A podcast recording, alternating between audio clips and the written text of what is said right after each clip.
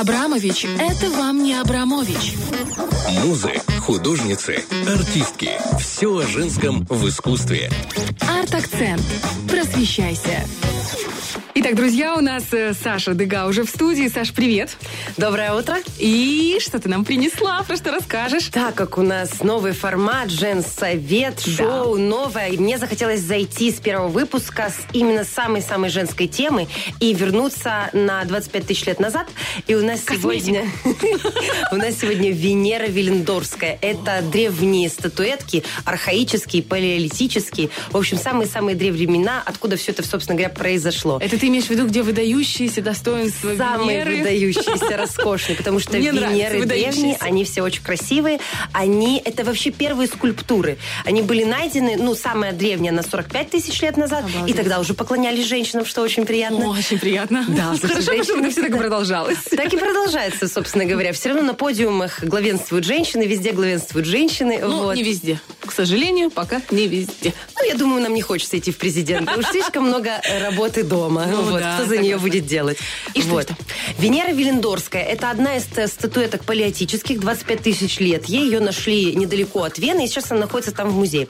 Самое главное, о чем, она, о чем она говорит, она раскрывает идею того, а, какая женщина была во вкусе, собственно говоря, в тренде очень-очень давно. Главное, что было в женщине, это ее возможность к деторождению. И ее красота была заложена в ее форме. Она должна была вскормить детей, то есть она должна обладать выдающимися формами со всех сторон. И у нее практически отсутствуют стопы. Все статуэтки, которые найдены вообще палеотических Венер, Венер, они все без стоп. А знаешь почему? Потому что мы так много работаем и бегаем, что они Без стерлись. ног, да, да. А идея была в том, что э, ее нужно носить с собой, она не должна стоять. Она не должна стоять в доме. Ее нужно носить с собой как оберег определенный. Класс. И э, что мне лично жалко, полностью отсутствует лицо.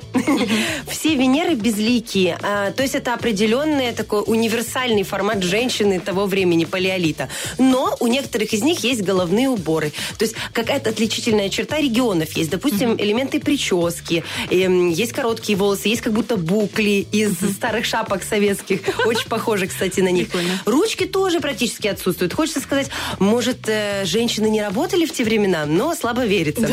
Вот. Чаще всего руки как будто атрофированные, либо они прилагают к груди или к животу. То есть руки имели какое-то очень второстепенное значение. Но вот самое главное это живот. Здесь всегда сделан акцент. Там может быть какой-то символ дорисован. Обязательно проработан пупок, потому что это связь с ребенком. То есть вот эта возможность женщины продолжить жизнь, это самое главное, что заложено в древнем искусстве. На тот момент это не было искусством. Это считалось магией. Потому что если у тебя есть статуэтка Венеры, значит, ты магически защищен. Ее очень часто закапывали в землю. И это было, была заложена идея плодородия земли. Ее нужно закопать, и таким образом будет хороший урожай. Ее обязательно красили. Чем красили? Большой вопрос. Есть мысли, что это была кровь, а кровь это символ жизни, это Подожди, символ узнали, продолжения что рода. красили? Откуда узнали, А, что на- находился цвет, пигмент, пигмент охры, и начали размышлять на тему того, что она все-таки была покрашенная.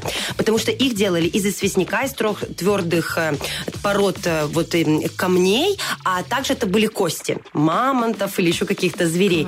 То есть это имело такую вот символическую задачу. И как таковое это не искусство, это все-таки магия, что красиво. Но в дальнейшем, когда их открыли в 19 веке и начали находить по всей территории Европы и потом уже и в России, то это стало вдохновением для художников, начиная с, конца 19 и потом 20-21 век. То есть получается, что независимо от территории, независимо, в принципе, даже от времени, у всех была одна и та же магическая, Да, абсолютно магический точно. оберег, и это была женщина. Женщина. Вот, это самое обожаю.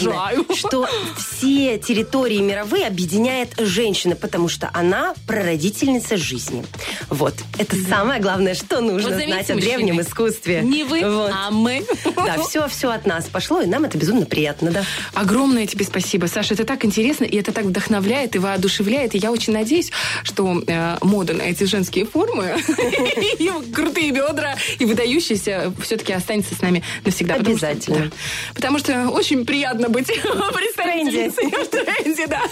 Спасибо тебе большое. Это Саша Дегабула и хорошего тебе дня. Спасибо. Абрамович – это вам не Абрамович. Музы, художницы, артистки. Все о женском в искусстве. Арт-акцент. Просвещайся.